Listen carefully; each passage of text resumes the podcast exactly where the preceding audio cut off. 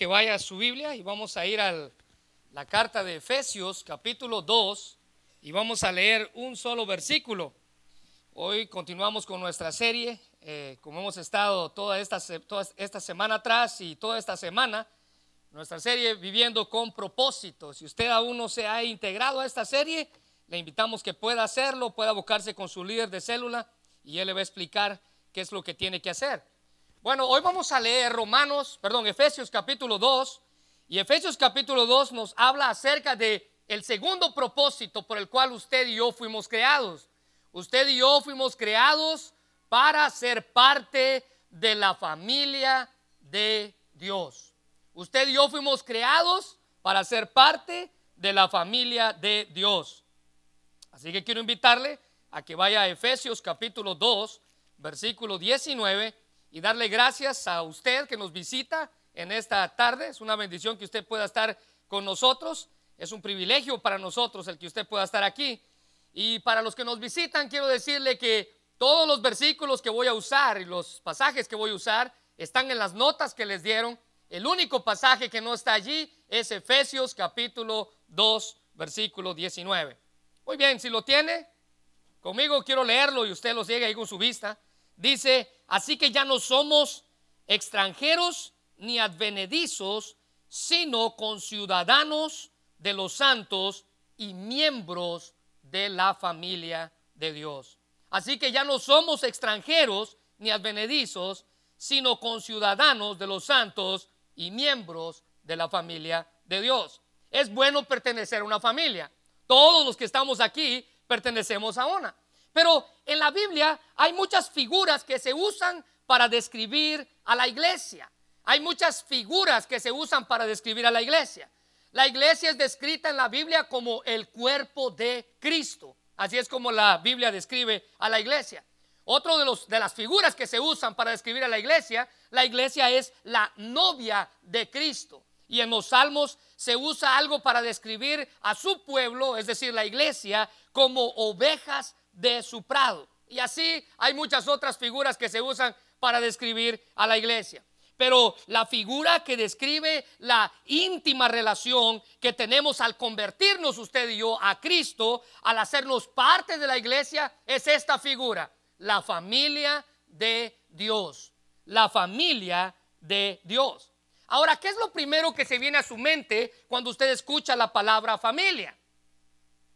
Intimidad, unidad, relación, compañerismo. Bueno, así es como Dios ve a la iglesia. Y usted y yo fuimos creados para ser parte de la familia de Dios. El apóstol Pablo aquí describe al grupo de creyentes como la familia de Dios. Ahora en el griego la palabra familia literalmente significa doméstico, es decir, tiene que ver con un pariente, con un adherente, un miembro de una familia, alguien que tradujo la idea esta de la familia, la tradujo como domésticos de Dios, así es como esta persona lo describió. Pero nos daba a entender la particularidad de los miembros de cada familia. La compañía de los redimidos se le llama la familia de Dios. Esta es una relación como Pablo la menciona allí. Si usted puede ver el versículo 19, dice, ya no somos extranjeros ni advenedizos, sino ciudadanos de los santos. Pablo, Pablo, usa la comparación de una familia con los miembros de una nación, así es como Pablo dice. Usted y yo dice, ya no somos extranjeros, ahora somos parte de esta nación, parte de la familia de Dios. Y esto nos habla de la comunidad que los verdaderos creyentes deben de tener, descrita aquí por el apóstol Pablo en una sola, en una sola frase, miembros de la familia de Dios. Y esta frase significa todos los creyentes, tanto judíos como gentiles, que ya en alguna ocasión hemos, explicado eso, son parte de ese grupo que Dios llama familia, de, ese grupo que Dios llama familia. Y en esta gran familia, cada persona tiene los mismos derechos, al igual que los mismos deberes, como en toda familia, en la familia que usted y yo pertenecemos. Aquí en la iglesia, hermanos, uh, la iglesia básicamente se refiere, Pablo, no es un templo, aunque usted y yo nos reunimos en uno. Esto no es la iglesia. La iglesia son los miembros que la integran, las personas que vienen a ella. Así que la iglesia básicamente no es un templo. Tampoco la iglesia es una denominación, aunque usted y yo pertenecemos a, una. Nosotros somos una iglesia bautista, es una denominación, pero eso no es la iglesia. La iglesia no es el templo, la iglesia no es la denominación, la iglesia no es una organización, aunque funciona como una organización. La iglesia mucho menos es un negocio, aunque muchos la agarran como negocio. La iglesia es, entre todas las figuras que se describen en la Biblia, la familia de Dios a la cual usted y yo podemos pertenecer. Miren lo que el apóstol Pablo escribe en 1 de Timoteo, capítulo 3, versículos 14 y 15, allí en sus notas. Espero visitarte pronto. Pablo estaba a punto de ir a ver a Timoteo y él le dice, espero ir a visitarte pronto, pero te escribo todo esto por si acaso no llego a tiempo, y escuche bien esto, y así sabrás cómo debemos comportarnos a los que pertenecemos a la iglesia, que es la familia del Dios vivo. La iglesia sostiene, dice Pablo, y defiende la verdad. Así que usted y yo fuimos creados para pertenecer y no solamente para creer. Hoy en día muchos piensan que pueden ser cristianos sin asistir a una iglesia. Yo no sé si usted tiene esa clase de pensamiento, ¿verdad? Hay gente que piensa, no, yo puedo ser cristiano, yo no necesito ir ahí, yo no necesito ir aquí, yo no necesito congregarme, yo no necesito una iglesia. Es por eso que en, el internet y en las redes se ha desatado un movimiento que se llama Iglesia de la Calle, donde se enseña y se explica que usted no necesita cuatro paredes para ser cristiano, usted no necesita un lugar donde congregarse para ser cristiano. Bueno, tristemente, esa es una enseñanza que ha predominado en nuestros tiempos, pero no hay nada que esté más lejos de la verdad. Usted necesita una iglesia para crecer, aunque usted piense lo contrario. Usted necesita una iglesia para perseverar. Alguien dijo que la persona que dice que no necesita la iglesia o bien es arrogante o ignorante. Porque la iglesia es importante. ¿Sabe qué tan importante es? La Biblia dice que Cristo dio su vida por ella.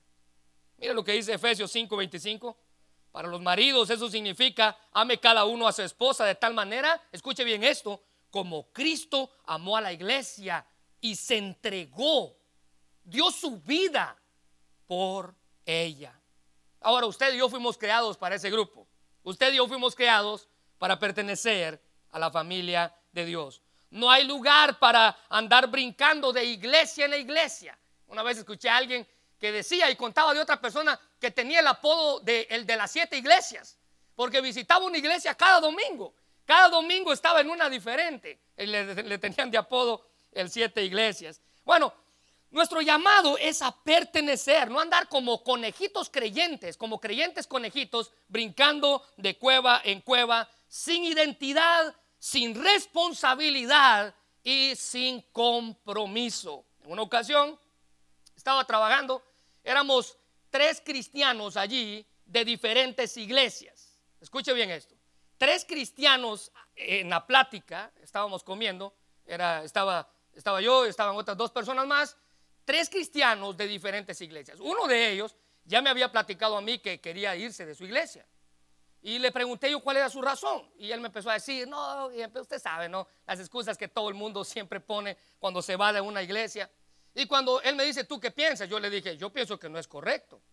No es correcto porque si Dios te mueve del punto A al punto B es porque Él tiene un propósito. ¿Cuál es el propósito? Si Dios no te ha mostrado el propósito, probablemente Dios no te ha mostrado que te muevas de ahí. Entonces estamos platicando primero esta persona y yo. Luego se junta el tercer cristiano de otra iglesia, este hombre de otra iglesia y yo de otra iglesia. Y este hombre comienza a contarle al otro lo que me había dicho a mí. Ya yo le había comentado a él lo que yo pensaba. Entonces el otro hermano empezó a escucharlo tan atentamente y él le contó, mire sus problemas y que me voy y que esto y que lo otro. Y el otro señor, que era mucho mayor que nosotros dos, le dijo, ¿y a usted qué le pasa? ¿A poco usted cuando se enoja con su mujer se va a dormir en la casa de su vecina? No, quédese, resuelva sus problemas, resuelva sus problemas. Dios lo llamó para que usted sea miembro de esa iglesia. Se acabó la plática. No sé qué decisión tomó, pero escucha lo que William Barclay dice acerca de esto. Dice, eso es lo que debe ser la iglesia. Su unidad no depende de la organización, ni de un ritual, ni de la liturgia, sino de Cristo. Y luego él presenta una frase que está escrita en latín. Ubis Christus ibi iglesia, que significa donde está Cristo, allí está la iglesia. Porque la iglesia solo presentará su unidad cuando se dé cuenta de que no existe para propagar las ideas de personas, como les dije esto de la iglesia de la calle, sino que existe para proclamar la verdad de Dios. Para eso es que Dios ha puesto la iglesia. El teólogo Wayne Gruden decía que la iglesia es como la comunidad de todos los verdaderos creyentes de todos los tiempos. Y él escribe y dice, debe incluir por igual a los creyentes de los tiempos antiguos, tanto del Nuevo Testamento como del Antiguo Testamento. Y esta descripción es muy apropiada y muy en sintonía con lo que Efesios capítulo 2, versículo 19 dice sobre la familia de Dios, para la cual usted y yo fuimos creados. Alguien dijo que la metáfora de la familia de Dios es quizás el término más cariñoso para describir la iglesia de Cristo. Dios, nuestro Padre Celestial, nos ha adoptado en su familia que es la iglesia. Algunos teólogos creen que la metáfora que Pablo usa aquí de familia debe considerarse como el metafórico más importante de todos, porque Dios compara la iglesia con una familia. Otro teólogo llamó a la metáfora de la familia y la describe como la imagen favorita de Jesús, porque él constantemente se refería a Dios como el Padre. ¿El Padre de qué? De su familia, la familia de Dios. Bueno, la realidad de todo esto, hermanos, es que usted y yo fuimos creados, en segundo lugar, el segundo propósito, por el, ¿se recuerda del primero? Fuimos creados para agradar a Dios. El segundo propósito es que usted y yo fuimos creados para ser parte de la familia de Dios. Y cuando entendemos esta verdad de que usted y yo somos parte de la familia de Dios, vamos a estudiar y brincan a nuestra mente tres preguntas. Tres preguntas en las cuales vamos a meditar en esta mañana. En primer lugar, la primera pregunta es, ¿cómo puedo ser parte de la familia de Dios? Si yo fui creado para ser parte de la familia de Dios, pregunta, ¿cómo yo puedo ser parte de la familia de Dios? ¿Alguna vez ha escuchado decir usted a alguien, todos somos hijos de Dios? Creo que frecuentemente escuchamos esa frase. Aunque esto puede sonar bonito, no es verdad. Porque no todos somos hijos de Dios. La Biblia afirma que todos somos creación de Dios, incluyendo las plantas, los animales, los planetas y los astros allá en el cielo. Génesis capítulo 1, versículo 1 dice, en el principio creó Dios los cielos y la tierra. Todo lo que existe, los cielos y la tierra, fue creado por Dios. Pero el ser hijo de Dios y miembro de la familia es algo completamente diferente. En el mundo antiguo, específicamente en el Nuevo Testamento, se dice que había dos formas en las que una persona podía formar parte de una familia. Y esto era precisamente lo que los escritores bíblicos tenían en mente al, describir la iglesia como una familia y al describirnos a nosotros como hijos de Dios. En primer lugar, se formaba parte de una familia si usted había nacido dentro de ella. Al nacer dentro de ella, usted era parte de esa familia. Nadie podía negarlo. En nuestros días, si usted niega, que alguien es parte de su familia, hay un examen que se llama de ADN. ¿Usted lo ha escuchado? Y ese examen determina que usted es parte de esa familia. Lleva la misma sangre. Eso cuando usted era parte de una familia por nacimiento, le daba un derecho natural de acceder a todas las posesiones que sus padres tenían, así por naturalidad. ¿Se recuerda de la parábola del hijo pródigo? Y este muchacho, ¿verdad? Este señor que tenía dos hijos y uno de sus hijos, el menor, comenzó a decirle, Padre, dame los bienes que me corresponden. Quiero que lea esto, por favor, en Lucas capítulo 15, versículo 12. Y el menor de ellos, estoy hablando de la parábola del hijo pródigo, el menor de ellos dijo a su padre, dame la parte de los bienes, subraya esto, que me corresponde. Me corresponde. por derecho. Yo soy tu hijo y esto me corresponde. ¿Y qué dice la Biblia? Y le repartió los bienes. Y usted conoce la historia. Pero la segunda manera de ser parte de la familia de Dios era por medio de la adopción. En primer lugar, nacimiento. En segundo lugar, la adopción.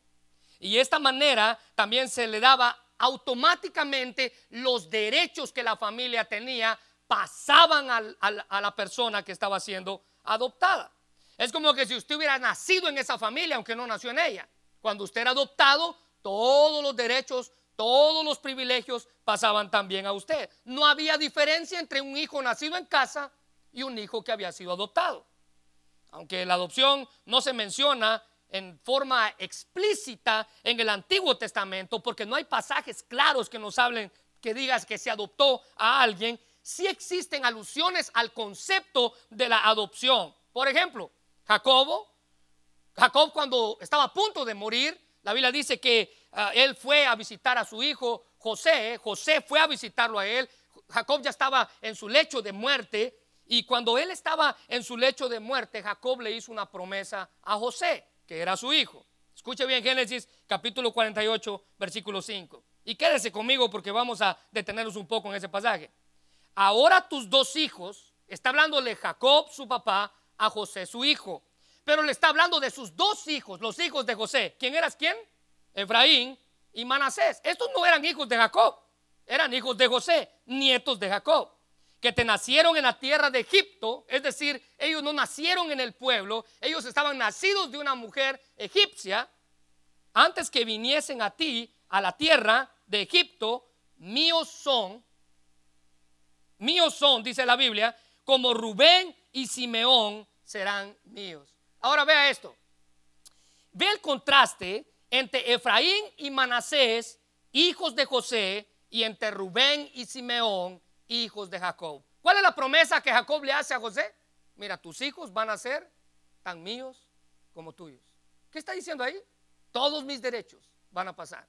Y si usted conoce la historia, sabe que estos dos muchachos, Efraín y Manasés, llegaron a ser tan, tan, tan parte de José que son parte de las doce tribus de Israel. La tribu de Efraín y la tribu de Manasés. Ahora vea, qué interesante esto, porque aunque no está explícitamente el hecho de la adopción, sí se nos muestra. Ahora, usted podía ser hijo, usted podía ser parte de la familia siendo hijo nacido y en segundo lugar, siendo adoptado. Ahora, un dato interesante aquí es que en tiempos del Nuevo Testamento, un padre, escuche bien, podía repudiar a su hijo natural y quitarle el derecho de, de hijo por alguna desobediencia, pero la ley romana prohibía que un hijo adoptado se le hiciera lo mismo. Así de peso tenía la adopción en tiempos del Nuevo Testamento. Voy a repetir eso. Usted como padre podía rechazar a un hijo y quitarle sus privilegios, un hijo nacido en casa, pero no podía hacer lo mismo con un hijo que usted había adoptado. No se podía. Usted no podía quitarle ningún derecho a él cuando usted se los daba. Así de grande y de maravillosa es la familia de Dios. Todos nacemos, todos hemos sido adoptados y esto sucede únicamente por medio del sacrificio de Jesús que hizo para salvarnos y la obra del Espíritu Santo que hace cada día en, nuestros, en nuestras vidas. Fue su amor y su sacrificio que podemos ser parte de la familia de Dios. Y lo hacemos, en primer lugar, ahí en sus notas, cuando nacemos de nuevo. ¿Se recuerda? Por medio del nacimiento. Cuando usted nace de nuevo, usted viene a ser parte de la familia de Dios. Somos unidos a esa familia cuando nacemos de nuevo al creer en Cristo como nuestro Salvador. Es, es el creer en Él que nos permite pertenecer a Él. Y cuando Jesús confronta a Nicodemo, usted se recuerda a este maestro de la ley que llegó, este hombre importante que llegó a Jesús a visitarle de noche, él le dice, si tú quieres ver el reino de Dios, tú tienes que nacer de nuevo. Juan capítulo 3, versículos 3 al 5. Respondió Jesús y le dijo, de cierto, de cierto te digo, que el que no naciere de nuevo no puede ver el reino de Dios. Ahora, note la confusión que Nicodemo tenía. Nicodemo le dijo, ¿cómo puede un hombre nacer ya siendo viejo? Es decir, ¿puede volver a entrar por segunda vez en el vientre de su madre y nacer de nuevo? Y la respuesta de Jesús fue simple. De cierto, de cierto te digo que el que no naciere de agua y del Espíritu no puede entrar en el reino de Dios. Ahora, note la frase nacer de nuevo. ¿Sabe qué significa eso? Anótelo. Nacer de lo alto. Literalmente en el griego significa nacer de lo alto. Y esto es un acto que solamente Dios puede hacer. Es un acto que Dios nos da la bendición de ser parte de su familia. Además de esta frase, la idea de ser hecho hijo de Dios, esto es por decisión de creer en Él. Jesús le dice a Nicodemo, todo aquel que no nace de nuevo no puede ver el reino de Dios. Mire Juan capítulo 1, versículo 12. Mas a todos los que le recibieron, a los que creen en su nombre, les dio potestad, el derecho de ser hechos, llamados hijos de Dios. Versículo 13, los cuales no son engendrados de sangre, ni de voluntad de carne, ni de voluntad de varón, sino de Dios. Así que todos los que aceptan a Cristo como su Señor en sus vidas, nacen a esa vida espiritual para ser parte de la familia de Dios. A través de la fe en Cristo es este nuevo nacimiento que nos cambia desde adentro, reaccionando y reacondicionando todo lo que hay dentro de nosotros, nuestras actitudes, nuestros deseos, nuestros motivos. Eso es lo que hace el nuevo nacimiento para ser parte de la familia de Dios. El nacimiento hace que uno esté vivo físicamente y permite ser parte de la familia. Bueno, el nacimiento de nuevo, el nacimiento espiritual, lo hace que usted vivo espiritualmente y que sea parte de la familia de Dios. Ahora, vemos aquí que los creyentes eh, en Jesús tienen la potestad o el derecho de ser hechos hijos de Dios y por consiguiente miembros de su familia. Todo debido a esa unión que tenemos con Él. Este hecho se describe en estos versículos como el nuevo nacimiento, el cual es espiritual. Dice, dice ah, el apóstol Juan, no proviene de voluntad humana, no, no, no. No proviene de derechos humanos, no proviene de generaciones humanas, sino de Dios. Y usted y yo podemos afirmar que somos parte de la familia de Dios cuando nacemos de nuevo. En segundo lugar, cuando fuimos adoptados por Él. En segundo lugar, cuando fuimos adoptados por Él. Somos unidos a la familia de Dios por medio de la adopción espiritual que Él en su gracia nos otorga cuando decidimos creer y aceptar en el sacrificio de la cruz. Gálatas capítulo 4, versículos 4 al 5 dice, pero cuando vino el cumplimiento del tiempo, Dios envió a su Hijo, nacido de mujer, nacido bajo la ley, para que redimiese a los que están bajo la ley, subraya esto por favor, a fin de que recibiésemos la adopción de hijos. Dios nos adoptó como hijos. El doctor MacArthur dice que la adopción es el acto de incorporar a la familia propia a una persona que ha sido engendrada por otra persona, puesto que los seres humanos no regenerados son por naturaleza hijos de Satanás, la única manera en la que pueden convertirse en hijos de Dios es, mediante el acto de la adopción espiritual. Y Pablo menciona algo aquí, y él dice que Jesús vino bajo la ley romana. Ahora, eso, eso tiene mucho peso hablando acerca de la adopción, porque bajo la ley romana, un hijo adoptivo, les dije, disfrutaba de todos los derechos relacionados con las propiedades de su padre. Incluso si este muchacho que estaba siendo adoptado anteriormente había sido esclavo, eso no importaba. La ley romana decía que él ahora era hijo y ese hijo tenía todos los derechos de su padre. No era un hijo de segunda clase, era un hijo como cualquier otro. Era igual que cualquier otro con los mismos derechos biológico o adoptivo en la familia de su padre. Y Pablo usa esa figura para mostrarnos cuán sólida, cuán firme y cuánto peso tiene nuestra relación con Dios. Efesios capítulo 1, versículo 5 dice, Dios decidió de antemano adoptarnos como miembros de su familia al acercarnos a sí mismo por medio de Jesucristo. Esto es precisamente lo que él quería hacer y le dio gusto hacerlo. Solo por medio del sacrificio que Cristo hizo, usted y yo tenemos nuestra deuda pagada con Dios. Él pagó nuestra deuda para que usted y yo nos convirtiéramos en sus hijos. Mira lo que dice C.S. Lewis, este gran escritor. El Hijo de Dios se hizo hombre para que los hombres llegaran a ser hijos de Dios. Qué bendición. Usted puede llegar a ser parte de la familia de Dios. Ahora ve en segundo lugar, la segunda pregunta que viene a nosotros cuando hablamos de familia o la familia de Dios es, ¿qué beneficios tengo en la familia de Dios? ¿Qué beneficios tengo en la familia de Dios? Está de más decirlo, pero un hijo de una familia recibe varios privilegios, privilegios que la misma familia tiene. Ya sea que haya nacido en casa, les dije, o que haya sido adoptado en ella. Cuando venimos a la familia de Dios tenemos diversos beneficios, privilegios que pasan a ser parte de nosotros que antes no teníamos, pero que cuando venimos a la familia la tenemos. Pero el más grande de todos los privilegios, el más grande de todos los beneficios que tenemos cuando venimos a la familia de Dios, escuche bien, es que podemos llamar a Dios Padre tenemos un Padre que está en los cielos. Todos aquellos que carecimos de Padre cuando éramos niños, tenemos un Padre que está en los cielos. Efesios capítulo 13, versículo 14 al 15, dice, por esta causa doblo mis rodillas ante el Padre de nuestro Señor Jesucristo, versículo 15, de quien toma nombre toda familia en los cielos y en la tierra. Somos parte de la gran familia de Dios cuando hemos creído en Él y siendo parte de esa familia, tenemos un mismo Padre. Él es la fuente de toda creación. Él es el dueño legítimo de toda cosa creada.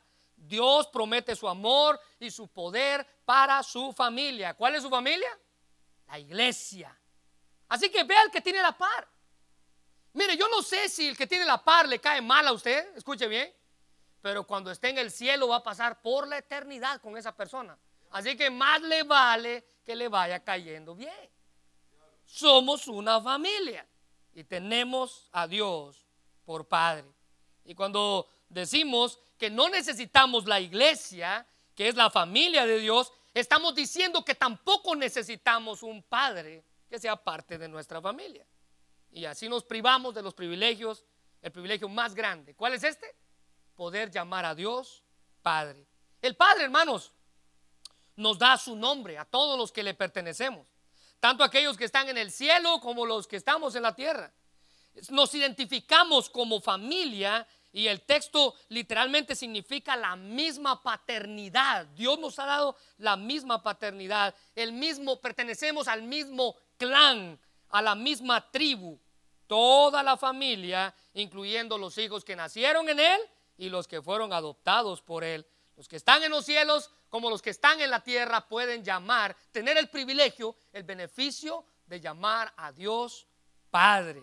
Un comentarista afirma que Pablo usa este término para designar las familias espirituales, la de los ángeles, la de los israelitas fieles, la de los gentiles llamados en la fe. Eso nos incluye a usted y a mí, los gentiles llamados en la fe. Y Pablo aquí en Efesios 2.19, si usted puede volver al pasaje, usa un juego de palabras en el griego usa la palabra padre para referirse a la raíz como familia y usa la palabra patria, que en realidad tiene que ver que todos somos de una misma nación. El apóstol emplea ese juego de palabras para enfatizar la misma relación que existe entre Dios y sus hijos, que pueden llamarle a Él Padre. Tenemos ese gran privilegio. En una ocasión leí de una historia de un niño que su padre había ascendido al grado más alto en el ejército. ¿Usted ha visto estos hombres que salen con sus uniformes y llenos de medallas? Bueno, ese era uno, uno de ellos era su papá. Y cuando este hombre llega a su casa y llega con su uniforme lleno de medallas, él entra y su hijo estaba callado en ese momento y el niño se pregunta a sí mismo, ¿será que le va a molestar si todavía le digo papito? Y la respuesta es no. Dios, hermanos, es la esencia de la fe cristiana. Él es la presencia misma al cual podemos llamar Padre. En muchas ocasiones, hermanos, nuestros hijos tienen privilegios que otras personas no tienen. No sé si se ha dado cuenta de eso. Por ejemplo, nuestros hijos, el suyo con usted y el mío con el mío, ellos pueden meter la mano a su plato de comida a la hora que ellos quieran y usted no les dice nada. Eso no es cierto. Pero ¿qué tal si yo llegara y le metiera la mano en su plato de comida? A ver, deme esto. No, no sería correcto. Nuestra familia tiene privilegios que otra persona no puede tener. Por ejemplo, ellos también pueden entrar a la hora que quieran a nuestro cuarto sin tocar y sin decir nada. Tienen privilegios. Privilegios que solo un miembro de la familia puede tener. Otro privilegio que ellos pueden tener y hacer con nosotros es que en muchas ocasiones nuestros hijos se burlan de nosotros y nosotros ni nos enojamos. Eso no es verdad. Ellos saben que tienen la confianza de su padre a la hora que ellos quieran. Romanos 8:15 dice, pues habéis recibido eh, ya no el espíritu, el espíritu de esclavitud para estar otra vez en temor. Dice, ustedes ya no tienen ese espíritu. ¿Qué espíritu recibimos? Dice el apóstol Pablo. Sino que recibieron el espíritu de adopción por el cual clamamos, Abba Padre. Pablo nos enseña que la muestra más grande de que hemos sido adoptados dentro de la familia de Dios es que podemos referirnos a Dios como el Abba Padre. Y esta es la manifestación, esta palabra, esta expresión, Abba Padre, es la manifestación de un clamor instintivo del corazón. Algunos consideran que la palabra que más se asemeja a nuestro idioma es papito o papi. Abba es una palabra aramea que significa padre. Pero Abba es la palabra formada por, según el, el idioma en el que fue escrito, estaba eh, enseña que esa palabra es la palabra formada por los labios de los niños de pecho. La primera palabra que el niño dice implica una confianza total, expresa un entendimiento inteligente de relación. Las dos palabras juntas, Abba Padre, expresan el amor y la confianza inteligente de un hijo. Denota la ternura del corazón clamando a la única persona que sabe usted que siempre va a estar ahí para usted, su papá. La única persona que puede ayudarle en momentos de angustia. Esta frase se usa, ah, es tan usada en, en tiempos bíblicos, es más, Jesús, quien estando en el huerto de Getsemaní, en agonía, en ese lugar donde él estaba debatiendo, no si cumplía la voluntad de Dios. En ningún momento él estaba dudando que tenía que cumplir la voluntad de Dios, pero estaba tratando de qué manera Dios podía livianar un poco la carga que él sabía que estaba a punto de enfrentar en la cruz. Él sabía el dolor que esa cruz iba a representar, su muerte lenta, él sabía todo, él entendía lo que... Y él comienza y sus palabras fueron, Marcos 14, 36, Abba Padre, papito, papi, todas las cosas son posibles para ti.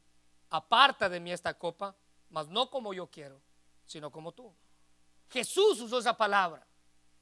En Gálatas capítulo 4, versículos 6 y 7, el apóstol Pablo dice, por cuanto sois hijos, Dios envió a vuestros corazones el espíritu de su Hijo, el cual clama, Abba Padre. Así que ya no eres esclavo, sino hijo, y si hijo, también heredero de Dios por medio de Cristo.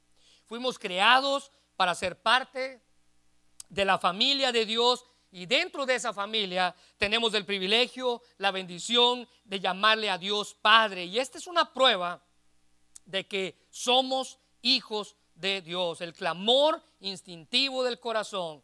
El ser humano clama desde lo más profundo de su ser cuando está en necesidades Padre.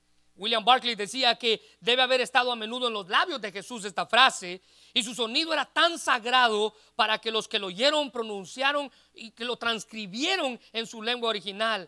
Pablo cree que es la expresión de la obra del Espíritu Santo. Si nuestros corazones, dice Barclay, claman así, sabemos que somos hijos y que toda la herencia de la gracia es nuestra. En primer lugar, Puede ser parte de la familia de Dios. En segundo lugar, tiene un beneficio.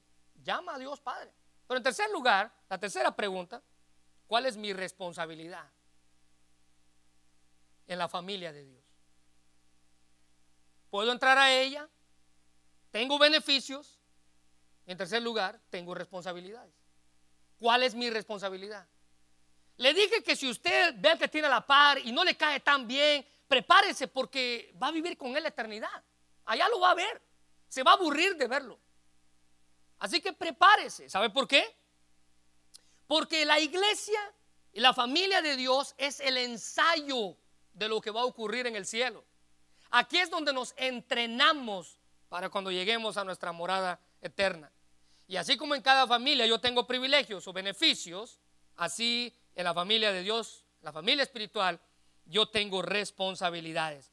Fuimos creados para ser parte de la familia de Dios y por medio de ese grupo yo voy a experimentar, y esta es una responsabilidad, no debiera ser una responsabilidad, debiera ser un gusto, pero a veces no lo vemos como un gusto. La responsabilidad nuestra como parte de la familia es que debemos vivir en comunidad, en comunidad, todos juntos. Mire lo que dice Hechos capítulo 2. Y Hechos capítulo 2 es la muestra más grande de la iglesia primitiva. Así era como ellos vivían en comunidad. Y perseveraban en la doctrina de los apóstoles, en la comunión unos con otros, en el partimiento del pan y en las oraciones. Vea todo lo que la iglesia compartía en comunidad. Dice ellos, compartían la palabra, doctrina de los apóstoles, compartían la comunión, les gustaba estar juntos, eh, partían el pan, les gustaba comer juntos y les gustaba orar juntos. Ahora, note la palabra comunión ahí. Quiero que le haga un círculo en su bosquejo, que estoy seguro que vamos a comentar esto los viernes. Comunión. Esa palabra, literalmente en el griego, quiere decir coinonía. Y usted probablemente ha escuchado, ¿verdad? Que hay grupos que se llaman así. Hay iglesias que se llaman así. Bueno, coinonía literalmente significa sociedad, comunidad un lugar donde participar o interactuar socialmente con otras personas. Es decir, que usted a la iglesia viene no solamente a aprender, sino a compartir con otros que creen lo mismo que usted. La iglesia primitiva sabía lo que era vivir en comunión. Ellos compartían, dice la Biblia, todo lo que tenían. Se preocupaban los unos por los otros. Entendían cuál era su papel a jugar en la sociedad hostil debido a la persecución que había. Ellos se cuidaban la espalda unos con otros. ¿Cuánto debemos aprender de esa iglesia? ¿Cuánto debemos de imitar eso, hermanos? ¿Se imagina que uno de sus hijos, escuche bien esto, para que entendamos todos los que somos padres, viva en su casa, pero él solamente entra a su casa, directo a su cuarto y no lo vuelve a ver hasta el siguiente día? Él no los ve como su familia, él ve ese lugar como su hotel donde él va y duerme y come. Pero, ¿qué significa vivir en comunidad? ¿Qué significa vivir en comunión? No es un hotel, es una familia a la cual pertenecer. Ahora escuche bien, nos parece extraño ese ejemplo, pero así hay muchos cristianos. Muchas personas vienen a la iglesia y ni, ni bien termina el servicio y vámonos, ya no hay nada más que hacer aquí. Qué bonito es cuando todos están ahí platicando y aquí conviviendo, compartiendo con gente que probablemente no vemos hasta el otro domingo. Eso es comunidad. Ellos no han entendido lo que es vivir en sociedad. Vienen a la iglesia sin compartir, sin convivir, sin platicar con nadie. Bueno, escuche bien. La verdadera comunión es más que solo asistir a la iglesia. Es experimentar la vida juntos. El problema no está en otros, no le eche la culpa a otros. El problema está en mí. Yo no quiero compartir con otros. En lugar de demostrar autenticidad y humildad, lo que refleja mi vida es orgullo, hipocresía y una falsa idea de lo que otros creen y hacen de mí. Mire, yo una vez un hermano enojado viene y me cuenta que se topó otro hermano en la tienda, en la Walmart, y se enojó este hermano porque el otro no lo saludó. ¿Sabe qué le dije yo? ¿Por qué no fue usted y lo fue a saludar usted? Yo si alguien no me saluda, yo lo busco. Y le doy la mano. Hola, ¿cómo está? ¿Está enojado conmigo o qué? ¿No me quiere hablar o qué? Pero vea, nuestro sentido de comunidad es como que no, soy yo el afectado. El otro no es el afectado. Se lo repito. Orgullo, hipocresía y una falsa idea de lo que otros piensan de mí. Es falsa porque a lo mejor el otro hermano andaba preocupado, ni siquiera lo vio. Tal vez usted andaba despeinado y aquí en la iglesia viene bien peinado. Tal vez, no sé, cualquier cosa pudo haber pasado. Bueno, por si las moscas, vaya usted, búsquelo, salúdelo. Mire lo que dice primera de Pedro 2.17. Respeten a todos y amen a sus hermanos en Cristo. Teman a Dios y respeten al rey. ¿Sabe usted que más de 50 veces en las escrituras se nos manda, escuche bien, porque no es una sugerencia, es una orden. Cada vez que usted encuentra esta palabra es en sentido de orden unos a otros. Que hagamos diferentes cosas unos a otros. Más de 50 veces en la Biblia. Aunque no lo queramos ver, somos responsables del bienestar de nuestros hermanos y se nos manda, en primer lugar, déjeme darle cinco, hay muchas más, pero por causa de tiempo, déjeme darle cinco unos a otros. En primer lugar, se nos manda a llevar las cargas unos de los otros. Gálatas 6.2, ayúdense a llevar los unos las cargas de los otros. Obedezcan de esta manera la ley de Cristo. Es una orden. Ahí no está como una sugerencia. Porque la orden está en obedezcan así o obedezcan de esta manera la ley de Cristo. Ningún miembro de la familia de Dios debe de pensar que es totalmente independiente y que no necesita de la ayuda de otros y que no necesita ayudar a otros. Aquí dice, lleven las cargas los unos de los otros. Nadie debe de pensar que ha sido excluido de la tarea de ayudar a otros. El cuerpo de Cristo, la iglesia, la familia de Dios funciona solo cuando los miembros trabajan juntos por el bienestar común de unos hacia otros. ¿Conoce usted a alguien que necesita ayuda? ¿Hay algún hermano, alguna hermana en Cristo que requiere alguna corrección o alguna palabra de ánimo? Bueno, humilde y gentilmente acérquese a esa persona y muéstrele que usted está llevando la carga que él también está llevando. Segundo lugar, se nos manda, recuérdese, son órdenes, a animarnos unos a otros. Segundo lugar, animarnos unos a otros. En 1 Tesalonicenses 5:11, y déjeme decirle que este versículo agarra dos cosas. En primer lugar, por lo cual animaos unos a otros. Y vamos a poner una pausa. Hay momentos en nuestra vida, hermanos, en las que todos necesitamos una palmadita en la espalda. Todos. Todos necesitamos una llamada un mensaje. Todos, todos. Y cuando digo todos, me refiero a todos. Necesitamos a alguien que nos diga, estoy orando por usted. Siga adelante.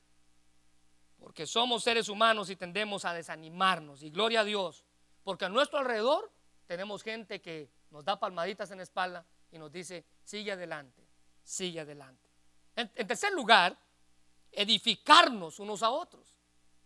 Y esta es la segunda parte del versículo 11 de 1 Tesalonicenses 5. Por lo cual, animaos unos a otros. Y la segunda parte es, edificaos unos a otros, así como lo hacéis. Y esto tiene que ver, hermanos, esa palabra edificarse unos a otros tiene que ver con la fortaleza que otros nos dan por medio de sus oraciones, sus palabras, incluso sus regaños. Miren la traducción del lenguaje actual dice, ayúdense a fortalecer su vida cristiana. Sí, regaños también nos fortalecen, nos ayudan. Matthew Henry decía que debemos darnos un buen ejemplo unos a otros y este es el mejor medio para responder a la finalidad de la sociedad o la comunión o la coinonía. Así aprenderemos a vivir para aquel con quien esperamos vivir para siempre, refiriéndose a Cristo. En cuarto lugar, se nos manda a perdonarnos unos a otros. ¿Alguna vez ha tenido problemas usted con algún hermano aquí en la iglesia? Dios lo manda a usted a perdonar a ese hermano. Es que él fue el que empezó. Perdónelo. Es su deber. Efesios 4, 31 al 32 dice, quítese de vosotros toda amargura, enojo, ira, gritería, maledicencia y toda malicia. Antes sed benignos, unos con otros, misericordiosos, perdonándonos unos a otros, así como Dios también nos perdonó a nosotros en Cristo Jesús. Mire, ¿cuántos de nosotros no nos hemos peleado con nuestros hermanos en la carne? ¿Se recuerda cuando usted era niño y se peleaba? Se agarraba de las greñas, ¿verdad? Después llegaba su mamá como referee a, separarlos. Y, pero, a ver, ¿será que después de haberse peleado con su hermano, él dejaba de ser su hermano o su hermano? No. Había el mismo amor, la misma sangre. Los unía algo más grande que el mismo pleito. Eso es lo que debe de haber en nosotros como cristianos. Entre nosotros vamos a tener malos entendidos, vamos a pasar por enojos, pero mientras más tiempo le demos a esos sentimientos negativos, más vamos a dejar que el versículo 31, la amargura, el enojo, la ira, la gritería, la maledicencia y toda malicia se hagan parte de nuestra vida. Más tiempo, más oportunidad le vamos a dar. Y por último, se nos manda a nosotros a amarnos unos a otros. Juan capítulo 13, versículo 34 al 35, Jesús dice, un mandamiento nuevo os doy, que os améis los unos a los otros como yo os he amado, también os améis unos a otros. Versículo 35, en esto conocerán todos que sois mis discípulos, si tuvierais amor los unos por los otros. Jesús nos dice, hermanos, que si nuestro amor es semejante al suyo, será la demostración más grande de que usted y yo somos parte de la familia de Dios.